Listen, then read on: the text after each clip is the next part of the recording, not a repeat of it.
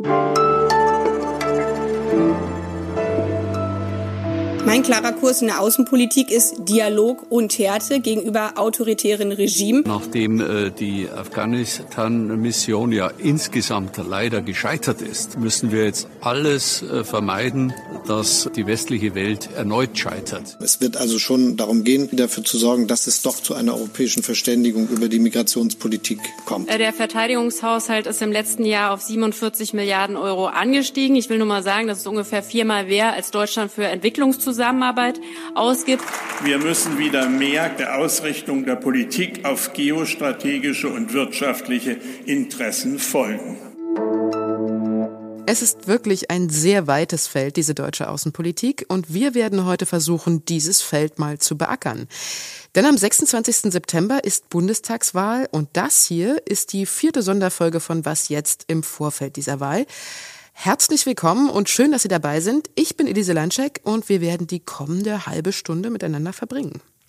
Unsere Sonderfolgen laufen ja immer an einem Samstag und immer zu einem anderen Thema, um Ihnen, liebe Hörerinnen und Hörer, mal einen kleinen Überblick zu geben, welche Partei denn eigentlich für welche Position steht und welchen Kurs Sie nach der Wahl verfolgen wollen.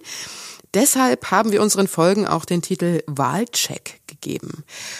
Heute geht es also um Außen- und Migrationspolitik und was dazu in den Wahlprogrammen der Parteien steht, die wir für Sie gelesen haben, damit Sie es quasi nicht selbst machen müssen.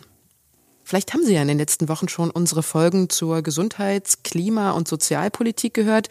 In der nächsten Woche ist dann die Finanzpolitik dran. Wir sprechen übrigens nur über die Position der großen Parteien, die tatsächlich eine gute Chance haben, über die 5-Prozent-Hürde zu kommen. Sonst würden wir für diese Folge wahrscheinlich einen ganzen Tag brauchen. Also wir sprechen über CDU, CSU, SPD, Grüne, FDP, AfD und Linke. Zum Thema heute werde ich gleich mit einem der absoluten Außenpolitik-Experten aus der Redaktion der Zeit sprechen. Ich verrate Ihnen gleich auch mit wem. Sie werden in dieser Folge aber auch immer wieder Menschen hören, die uns ihre ganz persönliche Position zu einem der großen außen- und migrationspolitischen Themen verraten haben. Diese Leute haben mitgemacht bei dem großen Zeit-Online-Projekt DIN 49. Vielleicht haben Sie bei uns im Podcast schon mal davon gehört. Die 49 sind eine aus 30.000 Bewerbungen ausgewählte Gruppe von 49 Menschen, wie der Name schon sagt, die eine möglichst genaue Annäherung an Deutschland sein sollen. Also, sie haben völlig unterschiedliche berufliche und soziale Backgrounds und sie kommen aus allen Teilen Deutschlands. Und ich habe ein paar von Ihnen im Vorfeld ein paar Fragen geschickt. Zum Beispiel, welche außenpolitischen Themen bei der Wahl besonders wichtig für Sie sind. Und das haben Sie, per Sprachnachricht übrigens, geantwortet.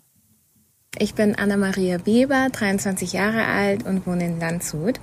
Zu der ersten Frage finde ich zum einen, dass Deutschland sich mehr dafür einsetzen sollte, dass die Zustände in den Ländern, aus denen die Geflüchteten kommen, verbessert werden, sodass es gar keinen Grund gibt, für die Menschen zu flüchten. Was ich da am wichtigsten finde, ist, dass wir die afghanischen Ortskräfte nach und nach zu uns nach Deutschland holen. Dass Deutschland immer wieder Rüstungsgüter äh, exportiert, in, zum Teil auch in autoritär geführte Staaten, finde ich, ist ein ganz großes Problem.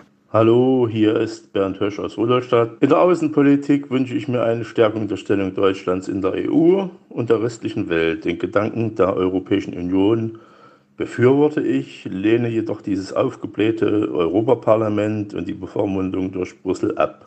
Das waren ein paar ausgewählte Stimmen aus den 49, die alle recht unterschiedliche Prioritäten für sich setzen bei der Wahl. Und über alle diese Themen und noch sogar ein paar mehr werde ich heute sprechen. Und ich verrate Ihnen jetzt auch mit wem. Mit Michael Thumann. Er ist außenpolitischer Korrespondent der Zeit und heute mir zugeschaltet. Endlich auch mal etwas ausführlicher. Sonst sprechen wir ja immer nur die üblichen drei Minuten für den Was jetzt Podcast, für den täglichen. Hallo Michael, ich freue mich wirklich sehr, dass wir heute mal ein bisschen ausführlicher miteinander sprechen können. Hallo Elise, ich finde es auch schön, dass es heute mal ein bisschen länger ist. Du bist ja echt eine Allzweckwaffe in unserem Podcast, ne? Wir können dich zu allem befragen, was in der Welt passiert. Egal, ob es um Russland, Iran, die USA, die EU oder sonst ein außenpolitisches Thema geht. Wie machst du das eigentlich, dass du permanent so den Überblick hast? Also liest du jeden Morgen ab 5 Uhr erstmal zehn Tageszeitungen oder wie machst du das? Also um fünf, das kriege ich nicht hin, ähm, aber so um sieben und dann geht man tatsächlich äh, langsam an die Zeitung und dann lese ich halt eben auch nicht nur Deutsche, sondern ich bin ja fürs Äußere zuständig, also dann auch mal so die eine oder andere ausländische Zeitung. Und dann gibt's auch Leute, die ich regelmäßig anrufe in verschiedenen Ländern. Äh, Journalisten, Thinktanker, kluge Beobachter, die ich im Laufe der Jahre schätzen gelernt habe und mit denen spreche ich regelmäßig. Und so setzt sich dann aus vielen Quellen ein Bild zusammen. Wir werden uns aus deinem Wissensschatz heute dann auch ordentlich bedienen. Wir behandeln heute nämlich eine sehr große Bandbreite von Themen. Wir sprechen über Bundeswehreinsätze im Ausland, wie zum Beispiel in Afghanistan und über Rüstungspolitik. Wir sprechen über die Haltung der einzelnen Parteien zur EU und zur Migrationsfrage, zum Umgang Deutschlands mit autoritär regierten Staaten und mit den großen Playern China, Russland und den USA. Und zu jedem dieser Komplexe schauen wir immer auch auf die Parteienvertreterinnen und Vertreter und was die dazu eigentlich sagen. So, Michael, das ist eine ganze Menge Holz. Bist du bereit? Bin bereit. Steigen wir gleich mal ein mit dem aktuellsten Thema dieser Tage, das jetzt erst in den letzten Wochen aufkam, dafür aber ganz massiv und maßgeblich auch den Wahlkampf bei uns mitbestimmt. In Afghanistan sind die Taliban kurz davor, die Macht zu übernehmen. Inzwischen häufen sich Berichte über Gewalttaten der Taliban. Und so war der wohl meistbenutzte Begriff in dieser Woche Fehleinschätzung. Seit dem Abzug der US- und NATO-Truppen, zu denen auch Deutschland gehörte, herrscht also Chaos in Afghanistan. Und hier bei uns wird jetzt diskutiert, wer nun eigentlich schuld daran ist und wie man den jahrelangen Bundeswehreinsatz in Afghanistan im Nachhinein denn jetzt bewerten kann. Michael, wie ist deine Einschätzung? Welchen Schuh muss sich Deutschland jetzt anziehen? Sind wir mit Schuld daran, dass es in Afghanistan so eskaliert ist? Ja, weil die Regierung die Anzeichen im Frühjahr ignoriert hat. Äh, sie hat sich auf die USA und Präsident Joe Biden verlassen, dass der schon nicht überstürzt abziehen würde. Und dann ist es doch so gekommen und äh, die Bundesregierung hat auch die klaren Anzeichen des Taliban-Vormarsches im Sommer ignoriert und gegen alle Warnungen auch, die es gab, äh, den Kollaps der Armee nicht vorausgeahnt. Und so sind dann alle Vorbereitungen viel zu spät begonnen worden. Die Ereignisse in Afghanistan rütteln ja auch an der Haltung der Parteien in Sachen Bundeswehreinsatz im Ausland. Die Linke war ja zum Beispiel immer kategorisch gegen jeden Bundeswehreinsatz. Union, SPD und Grüne haben Auslandseinsätze in Krisengebieten immer verteidigt. Was hat Afghanistan da in den Parteien für Debatten ausgelöst? Vielleicht kannst du da ein paar Beispiele nennen. Wir hatten bisher ja immer eine ziemlich saubere Sortierung äh, nach links und rechts. Die Linken waren grundsätzlich gegen Auslandseinsätze. Ähm, die linken Flügel von Grünen und SPD waren sehr skeptisch. Aber viele merken natürlich jetzt auch, dass es gar nicht so einfach ist, grundsätzlich gegen Hilfe und eben auch Hilfe durch Bundeswehrsoldaten im Ausland zu sein, weil es eben auch ein linkes Motiv sein kann, zu helfen. Und das merken die Linken und äh, die Grünen, die SPD auch an ihrer Wählerschaft, während da die Älteren eher immer sagen, Einsätze nein, sind die Jungen offener und fragen natürlich auch, wie kann man eigentlich dort helfen und muss man nicht etwas tun? Und äh, Menschen zu retten oder Menschen zu helfen, ist eben auch ein linkes Motiv und darauf müssen sie sich einstellen. Und was denkst du, wie es weitergeht? Also wie sich die einzelnen Parteien künftig positionieren werden? Naja, ich glaube, man muss einfach überdenken, wie das Verhältnis von Entwicklungshilfe einerseits und dann eben die entsprechende Unterstützung durch die Bundeswehr andererseits aussehen kann. Und man kann, glaube ich, nicht das eine oder das andere denken, sondern beides gehört zusammen. Und ähm, ich bin gespannt auf den Diskussionsprozess nach der Wahl, aber ich glaube, da wird gerade auch bei den, bei den Grünen, ähm, wenn sie dann in der Regierung sind, ähm, werden da, glaube ich, neue Haltungen kommen, die dann einfach die Bundeswehr wiederum auch als wichtiger ansehen, als sie das vielleicht vorher getan haben in der Opposition. Kommen wir mal zur Rüstungspolitik. Das ist ja ebenfalls ein viel diskutiertes Thema. Wir haben auch dazu unsere 49 befragt. Waffenexporte sollten aus humanitären Gründen weltweit verboten werden. Ich hänge immer noch der Aussage von Habermann und Eppelmann an, Frieden schaffen ohne Waffen Anfang der 80er Jahre. Und äh, das ist bis heute meine Meinung. Frieden schaffen ohne Waffen, das sagt Renate Stark-Tillmanns, eine Vertreterin unserer 49. Sie ist 86 Jahre alt und hat selbst noch den Zweiten Weltkrieg miterlebt. Michael, großer Streitpunkt ist ja zum Beispiel immer auch die Frage, ob Deutschland in autoritär regierte Staaten Waffen exportieren sollte, beziehungsweise wie die Politik mit der Frage umgeht, dass deutsche Waffen aus Staaten mit Beziehungen zu Gruppen in Krisenländern diese dann dorthin weiterverkaufen. Thematisieren denn die Parteien dieses Dilemma in ihren Programmen? Ja, sie thematisieren es und SPD und Union als die beiden GroKo-Parteien die setzen letztendlich die Politik fort, die sie in der GroKo gemacht haben. Das bedeutet, es gibt einen Bundessicherheitsrat aus verschiedenen Ministerien, der beschließt und erlaubt solche Waffenexporte. Manche erlaubt er auch nicht. Und wenn das beschlossen ist, dann können die deutschen Rüstungsfirmen diese Güter halt eben ausführen. Sie führen vor allem aus in NATO-Staaten und äh, befreundete Staaten, aber eben auch immer wieder mal in Staaten wie die Türkei oder auch äh, die Golfstaaten, wo halt die Frage, wofür diese Waffen eingesetzt sind, etwas heikler werden. Die Linken lehnen jede Art von Rüstungsexport ab. Die Grünen dagegen gehen so einen Mittelweg und wollen ein Rüstungsexportkontrollgesetz und darin soll es verbindliche Kriterien geben für den Rüstungsexport und Verbände sollen auch ein Klagerecht dagegen bekommen. Mhm. Zweites großes Thema in diesem Komplex ist ja der Verteidigungsetat. Wir hören jetzt mal, was Verteidigungsministerin Annegret Kramp-Karrenbauer von der CDU dazu sagt. Seitdem Russland 2014 die Zeitenwende in der europäischen Sicherheitspolitik erzwungen hat, sind die Verteidigungsausgaben in Deutschland kontinuierlich gestiegen. Im kommenden Jahr 2022 werden wir das erste Mal über 50 Milliarden Euro mit unserem Verteidigungshaushalt liegen. Die USA verlangen ja, dass alle NATO-Bündnisstaaten so schnell wie möglich jährlich mindestens zwei Prozent ihres Bruttoinlandsprodukts für Verteidigung ausgeben.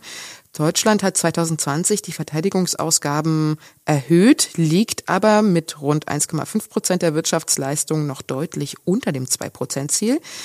Die Union schreibt beispielsweise in ihrem Wahlprogramm, dass sie an dem 2-Prozent-Ziel festhalten will. Die FDP ist auch dafür, die SPD gibt sich zurückhalten, will aber den Verteidigungsetat erhöhen. Die Grünen und die Linke lehnen das 2-Prozent-Ziel ab.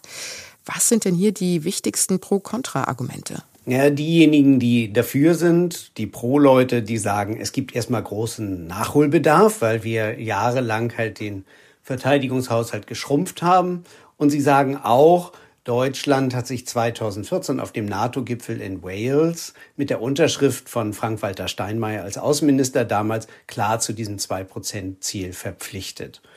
Die, die dagegen sind, sagen, na ja, das ist eigentlich dennoch zu viel Aufrüstung eigentlich und wir sollten uns nicht auf das 2%-Ziel festlegen, sondern einfach ganz genau schauen, was braucht die Bundeswehr, für welche Einsätze und dann entsprechend anschaffen.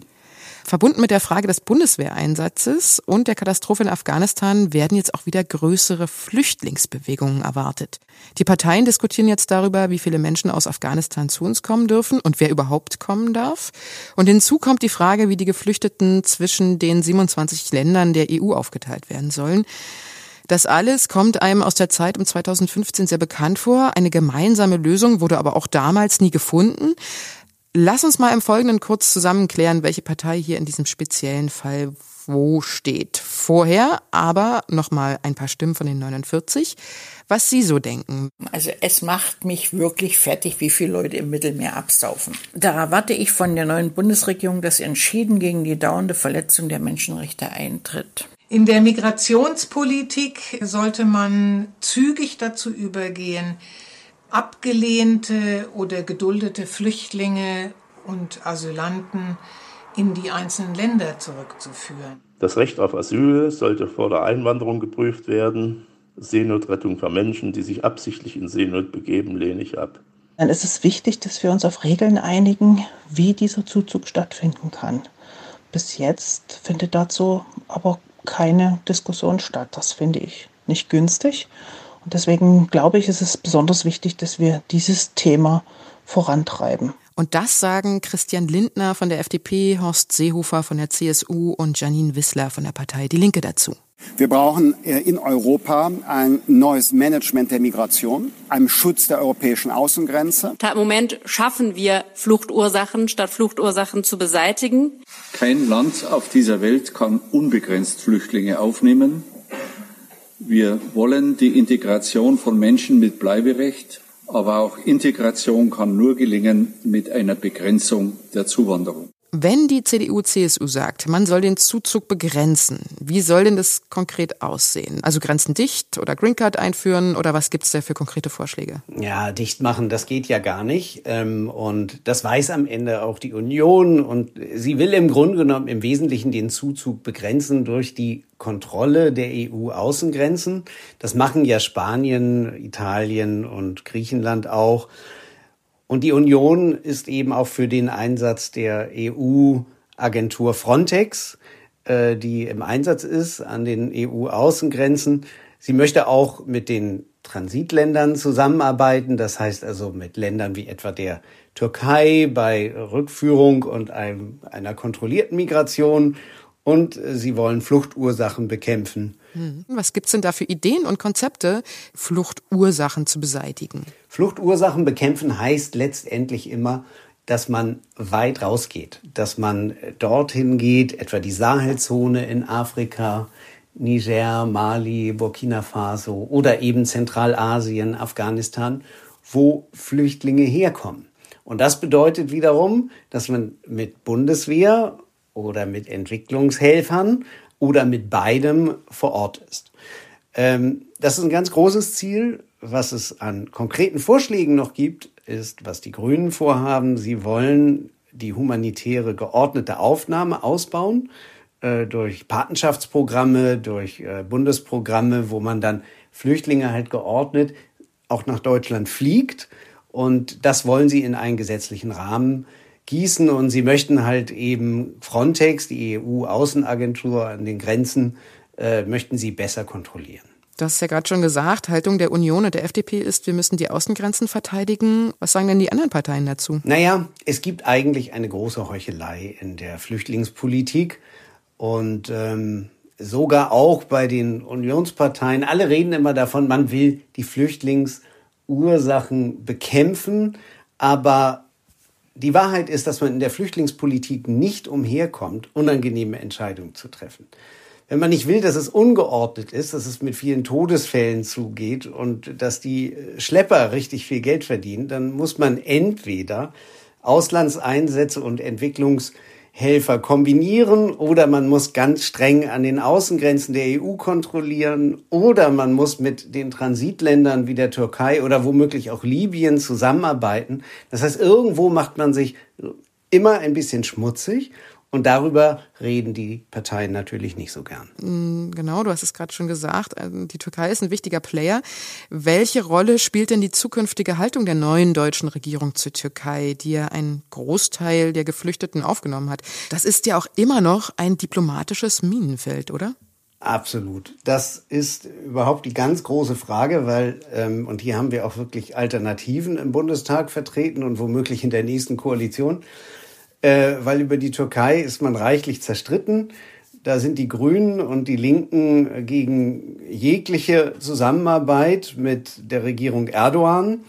Hat auch den Hintergrund, dass die Grünen halt eben mit der pro-kurdischen Partei HDP viel zusammenarbeiten. Äh, die Linke sogar zur PKK, dieser militant kurdischen Gruppe, die für Erdogan Terroristen sind, zusammenarbeiten, während die SPD und die Union sagen, wir müssen auch mit der Regierung Erdogan im Gespräch bleiben und wir brauchen auch die Fortsetzung des Flüchtlingspakts von 2016, um die Migration um Geflüchtete geordnet halt nach Europa kommen zu lassen, aber eben auch den Zuzug zu begrenzen. Lass uns daran anschließend gleich mal über die Europa-Ausrichtung der Parteien sprechen. Die EU die ist ja so eine Art Projektionsfläche, wenn man sich die Programme so ansieht. Jeder erwartet irgendwie was anderes von Europa. In ihren Wahlprogrammen setzen alle unterschiedliche Schwerpunkte.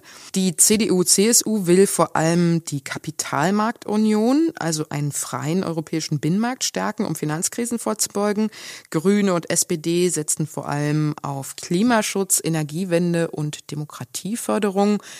Die FDP will unter anderem eine gemeinsame europäische Armee, die Linke will vor allem ein solidarisches Europa und die AfD, die will den Dexit und damit raus aus dem Euro. Abgesehen von der AfD sind aber alle interessiert an besserer europäischer Zusammenarbeit. Aber hier knirscht es ja auch an allen Ecken und Enden immer wieder. Das hat man ja auch gesehen, als Deutschland die EU-Ratspräsidentschaft innehatte. Da konnte Seehofer sich mit dem Vorstoß einer gemeinsamen europäischen Flüchtlingspolitik ja auch nicht durchsetzen. Wie schätzt denn du das ein? Was bräuchte denn Europa jetzt wirklich von Deutschland und wie sind denn die Parteien dazu aufgestellt? Naja, Europa braucht eigentlich ein Deutschland, das sich in möglichst vielen Bereichen ganz entschieden für Integration einsetzt. Im Energiebereich zum Beispiel, im Finanzbereich, in der Außen- und Sicherheitspolitik. Und das Problem ist, dass es in Deutschland natürlich immer viele Einzelinteressen gibt.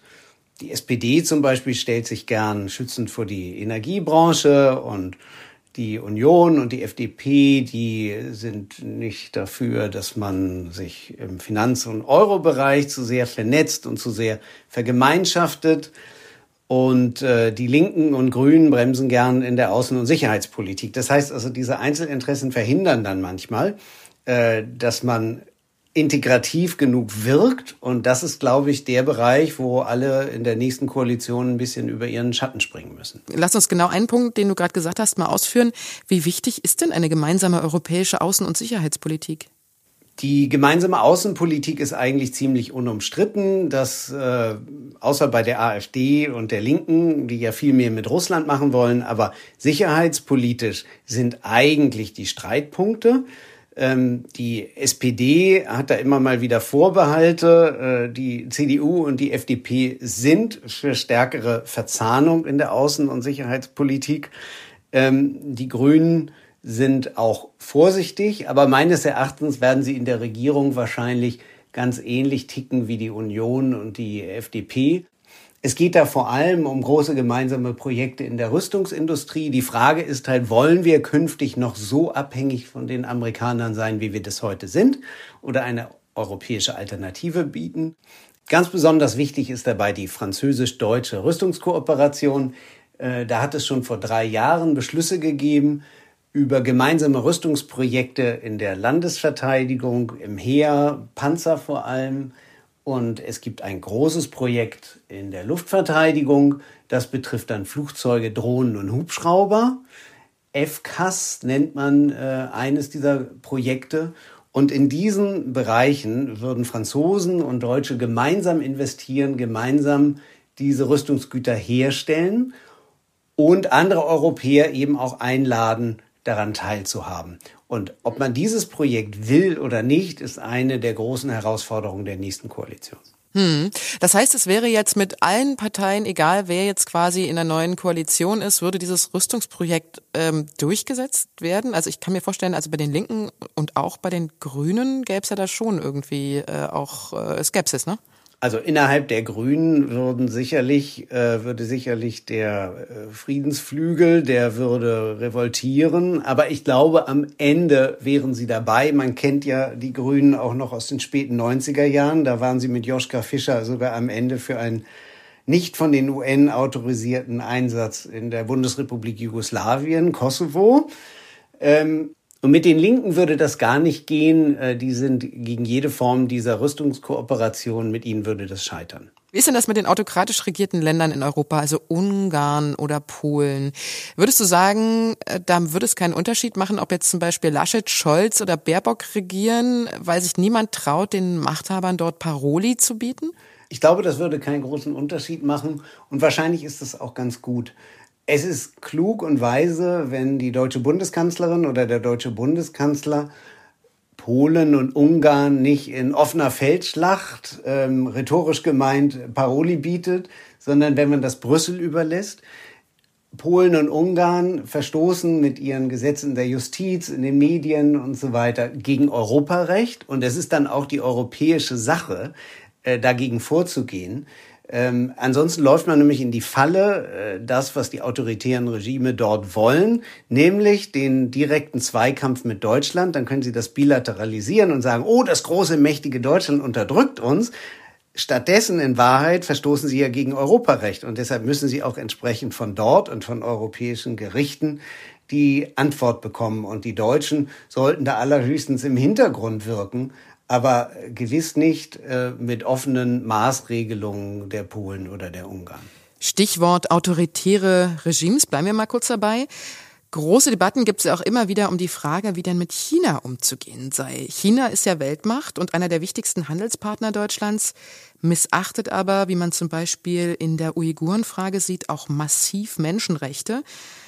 Wir haben dazu die 49 mal gefragt, wie Sie das sehen. Bärbel Manke aus Cottbus hat uns zum Beispiel diese Antwort geschickt. China wird immer stärker, sowohl wirtschaftlich als auch außenpolitisch. Da muss man wirklich endlich aufpassen, dass oder endgültig aufpassen, dass die europäischen und deutschen Interessen gewahrt werden können. Bei der Frage der Abwägung Menschenrechte gegen wirtschaftlichen Interessen im Ausland bin ich ganz klar auf Seiten der Menschenrechte. Man muss letzten Endes die wirtschaftlichen Beziehungen zu solchen Ländern nicht weiter ausbauen, sondern eher zurücknehmen. Prinzipiell, finde ich, sollte Deutschland mit autokratischen Systemen kommunizieren. Alleine schon deswegen, damit man so ein bisschen Überblick hat, was dort abläuft, äh, sich aber wirtschaftlich nicht abhängig machen, um Gottes Willen. Die Parteien sind in dieser Frage uneins. Hier mal zwei Aussagen von Armin Laschet, CDU und Annalena Baerbock von den Grünen. Außenpolitik besteht darin, mit Staaten, die völlig anders denken als wir, Gemeinsamkeiten zu definieren und zu verändern. Mein klarer Kurs in der Außenpolitik ist Dialog und Härte gegenüber autoritären Regimen. Das betrifft Russland, das betrifft China. Und zum Beispiel ist mein Vorschlag, ganz konkret zu sagen, wir sind äh, der größte Binnenmarkt der Welt als Europäer. Wir können klar sagen, Produkte aus Zwangsarbeit aus China kommen nicht auf den europäischen Markt. Wie stark ist denn die wirtschaftliche Abhängigkeit Deutschlands von China schon? Merkel war ja da durchaus gespalten und ähm, er hat halt immer mal wieder die Menschenrechte angesprochen, aber ihr war halt eben ganz wichtig, die grundsätzlich gute Beziehung zu China zu erhalten. Ich glaube, gerade die FDP würde hier interessanterweise eine andere Politik vertreten. Äh, die haben sich in der letzten Zeit sehr stark für Menschenrechte in China eingesetzt, auch übrigens in der Hongkong-Frage. Die Grünen haben das ganz ähnlich gemacht. Die CDU unter Laschet würde, glaube ich, im Wesentlichen den Merkel-Kurs fortsetzen und natürlich auch immer so ein bisschen mit Blick auf die deutsche Industrie, die natürlich auch ihre Investitionen in China geschützt sehen möchte. Und die SPD steht da im Wesentlichen auch dahinter. Welche Bedeutung kommt denn hier dem Ausbau des 5G-Netzes durch den chinesischen Konzern Huawei zu? Ähm, das ist ja eine wichtige Technik, wo China ganz maßgeblich beteiligt ist und Deutschland halt auch quasi in die Abhängigkeit zwingt. Ne?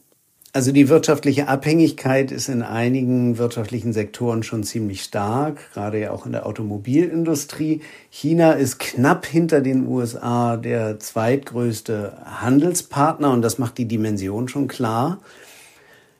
Was das 5G-Netz angeht, ähm, da hat äh, Merkel so einen Schlingerkurs gefahren. Sie wollte sich nicht der amerikanischen Forderung anschließen, äh, das chinesische Unternehmen Huawei völlig vom Ausbau des 5G-Netzes in Deutschland auszuschließen. Aber man will Huawei raushalten aus allen sicherheitstechnisch kritischen, sensitiven Bereichen. Und ich nehme auch mal an, dass eine neue Koalition äh, ob jetzt die SPD in Führung wäre oder die CDU, äh, das fortsetzen würde. Das, den einzigen Unterschied würden vielleicht die Grünen machen, die dann sagen, wir wollen das gar nicht haben. Aber es ist eben auch eine Entscheidung, bei der man sich dann mit China richtig anlegen würde und was dann wieder Auswirkungen haben könnte auch auf die deutsche Industrie in China. Jetzt ist ja nicht nur der Umgang mit China umstritten, auch Russland ist kein einfacher Partner für Deutschland. Die Ostsee-Pipeline Nord Stream 2 war so ein gemeinsames deutsch-russisches Projekt, das die Machtverhältnisse gut vor Augen geführt hat und exemplarisch ja steht für dieses Dreiecksverhältnis von Deutschland mit Russland, aber auch den USA. Hier kommen mal Stimmen von Angela Merkel und Annalena Baerbock dazu. Angesichts der Ziele, die wir im Zusammenhang mit der Klimapolitik erreichen müssen, werden wir auch äh, unseren Erdgasbedarf eher vergrößern. Das äh, Nord Stream 2 Projekt ist deshalb eines, was ich ähm, für sinnvoll halte. Diese Pipeline führt aber dazu, dass man sich wieder stärker abhängig macht und deswegen das muss gestoppt werden. Ja, es muss wahrscheinlich dann Entschädigung geben, aber aus meiner Sicht führt da auch sicherheitspolitisch für Europa kein Weg dran vorbei. Jetzt hat ja US-Präsident Biden sein Okay gegeben und sich mit Bundeskanzlerin Merkel auf den Ausbau der Pipeline geeinigt. Das Projekt ist also erstmal in trockenen Tüchern, obwohl es ja vorher große Diskussionen gab um eine Abhängigkeit Deutschlands von russischen Gaslieferungen. Michael, würdest du sagen, nach der Einigung zwischen Deutschland und den USA ist jetzt alles in Ordnung? Sind die Konflikte um die Pipeline aus der Welt geschafft? Nein, ganz bestimmt nicht was aus der Welt geschafft ist, ist zunächst mal, dass Biden unmittelbar die vom US-Kongress bereits beschlossenen Gesetze umsetzt und Sanktionen gegen Nord Stream verhängt und auch gegen Firmen, die sich daran beteiligen. Und das träfe dann auch deutsche Firmen. Aber wenn im weiteren Verlauf Russland die Ukraine erpressen sollte, wenn im weiteren Verlauf Russland nicht mehr Gas über die Ukraine nach Europa liefern sollte und alles über Nord Stream 2 und 1 leitet. In diesem Falle würde sicherlich in, im Kongress die Forderung entstehen, die Sanktionen jetzt doch umzusetzen und der US-Präsident geriete dann auch stark unter Druck, das zu tun. Wir haben es ja gerade im O-Ton auch gehört, die Grünen wollen ja die Pipeline stoppen und laut Wahlprogramm auch sonst mit Russland eher auf Distanz gehen. Die Linken hingegen und die AfD, die streben eher einen Schulterschluss mit Russland an. Nur ist es nicht ganz einfach, dieses Verhältnis mit wirtschaftlicher Abhängigkeit, aber auch der Kritik an der Situation der Menschenrechte zum Beispiel im Land. Wie wollen die Parteien denn das Verhältnis in Zukunft zu Russland nach der Bundestagswahl ausgestalten? Das Interessante ist, dass es in der Russlandpolitik wirklich richtige, knallharte Alternativen gibt. Du hast es gesagt, die AfD und ähm, auch die Linken sind für enge Zusammenarbeit mit Russland, sind für Sicherheitsbündnisse mit Russland. Das ist die russische Option der deutschen Außenpolitik, wie sie sie immer gegeben hat, schon seit Anfang des 20. Jahrhunderts. Die SPD möchte gerne ihre ostpolitischen Ambitionen, Willy Brandt, Egon Bahr, das möchte sie gerne fortsetzen die CDU möchte im Grunde genommen hier Merkel auch fortsetzen und diese Art von kritischem Engagement Russlands. Ja, wir sprechen mit denen, aber wir sind einfach auch ziemlich deutlich, äh, wenn etwas uns nicht passt. Und wir treffen auch Nawalny, wann es uns passt, wenn er in Berlin todkrank ankommt. Ähm, während die Grünen eigentlich die prononcierteste russlandkritische Haltung haben, die da heißt, wir gucken ganz stark auf die Menschenrechte und wir lassen uns auf keine Kompromisse in der Nord Stream 2 Gaspipeline-Frage ein, weil Nord Stream die Uk Ukraine umgehen soll und damit ein geopolitisches Projekt ist. Wenn die Grünen in der Regierung sind, wird die Nord Stream-Frage auch nochmal aufgemacht werden. Kommen wir mal ganz kurz zu den USA. Wie könnte es dann weitergehen mit dem Verhältnis USA und Deutschland? Was würde denn passieren, wenn beispielsweise die Union den Kanzler stellen würde und wie wäre es, wenn wir eine grüne Kanzlerin hätten oder es vielleicht auch Scholz wird? Würde das irgendeinen Unterschied machen? Ich glaube, die Unterschiede müsste man mit der Lupe suchen. Ähm, Baerbock und Laschet wären sich am Ende am ähnlichsten. Sowohl bei den Grünen äh, wie auch in der CDU ist eigentlich vorherrschend ein, eine transatlantische Stimmung, äh, der Wille und Wunsch mit Amerika eng zusammenzuarbeiten soweit das geht und äh, solange die amerikanische Politik das auch zulässt. Während in der SPD halt auf dem äh, linken Flügel, äh, der dann auch wiederum gleich sagt, äh, man müsse eigentlich ein bisschen mehr mit Russland machen. Die SPD ist dann ein Ticken gespaltener, aber im Wesentlichen auch durch die Personen, die bei ihnen die Außenpolitik machen, auch transatlantisch orientiert. Das heißt also, die drei Kandidaten machen da keinen Unterschied. Die Opposition gegen den transatlantischen Kurs dieser drei Parteien sitzt in der AfD und bei den Linken. Ist denn das Verhältnis zwischen Deutschland und den USA, jetzt wo Trump weg ist und Biden an der Macht, total easy? Oder gibt es da immer noch diplomatische Herausforderungen? Ja, es ist leider nicht easy, einfach deshalb, weil Trump natürlich eine ganz klare radikale Politik des America First und Sanktionen gegen Europa geführt hat. Biden ist jemand, der zwar einerseits die Beziehungen zu Europa reparieren möchte und insbesondere zu Deutschland, sonst hätte er ja auch nicht diesen Kompromiss gemacht mit äh, Nord Stream 2 zusammen mit Angela Merkel. Auf der anderen Seite ist aber auch für Biden ganz klar, dass die amerikanischen Interessen zuerst kommen. Und das hat er jetzt ja auch in Afghanistan gezeigt. Wenn er seine Jungs nach Hause bringen will, dann zieht er die ab zu einem bestimmten Zeitpunkt, auch wenn das die Europäer in Schwierigkeiten bringt. Und ich glaube, solche Entscheidungen Bidens wird es auch noch in Zukunft geben. Und ähm, deshalb wird es da immer wieder ziemliche Stolpersteine in den Beziehungen geben. Und die Europäer müssen natürlich, und die Deutschen müssen die Europäer deshalb auch drängen, zusammen mit den Franzosen, in manchen Bereichen einfach etwas selbstständiger zu werden. Dann hoffen wir mal, dass die zukünftige deutsche Außenministerin oder der deutsche Außenminister damit Erfolg haben werden. Und damit beenden wir für heute unseren schnellen Ritt quer durch sehr viele außenpolitische Themen, die bei der Wahl eine Rolle spielen werden. Ich danke dir sehr, lieber Michael, dass du heute dein ganzes Wissen mit uns geteilt hast. Ich fand es wirklich gut, mal mit dir zusammen so einen kleinen Überblick über die Positionen der Parteien zu bekommen. Ja, also doch mal Dankeschön und ich freue mich, wenn wir uns dann bald bei den regulären Was jetzt Sendungen wieder hören werden. Sehr gerne, hat Spaß gemacht.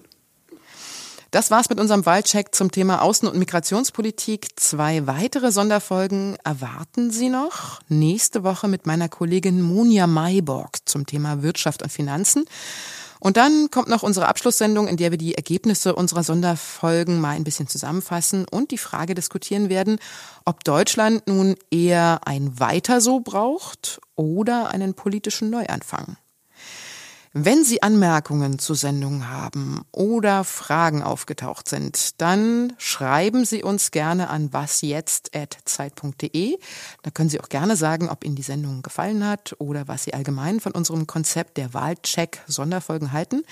In diesem Sinne hoffe ich doch sehr, dass es Ihnen Spaß gemacht hat und ich wünsche Ihnen allen und dir, Michael, noch ein schönes Wochenende. Wir hören und sogar sehen uns dann vielleicht in unserem Livestream bei der Bundestagswahl auf Zeit online, wenn Sie mögen. Tschüss und bis bald, sagt Ihre Elise Landcheck.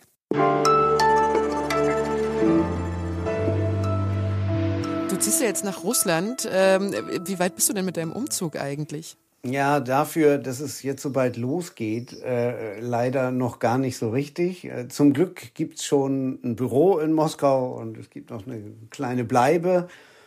Aber äh, packen muss ich noch und noch dringend ein paar Sachen besorgen und äh, dann hoffe ich, dass ich rechtzeitig auf dem Flieger bin.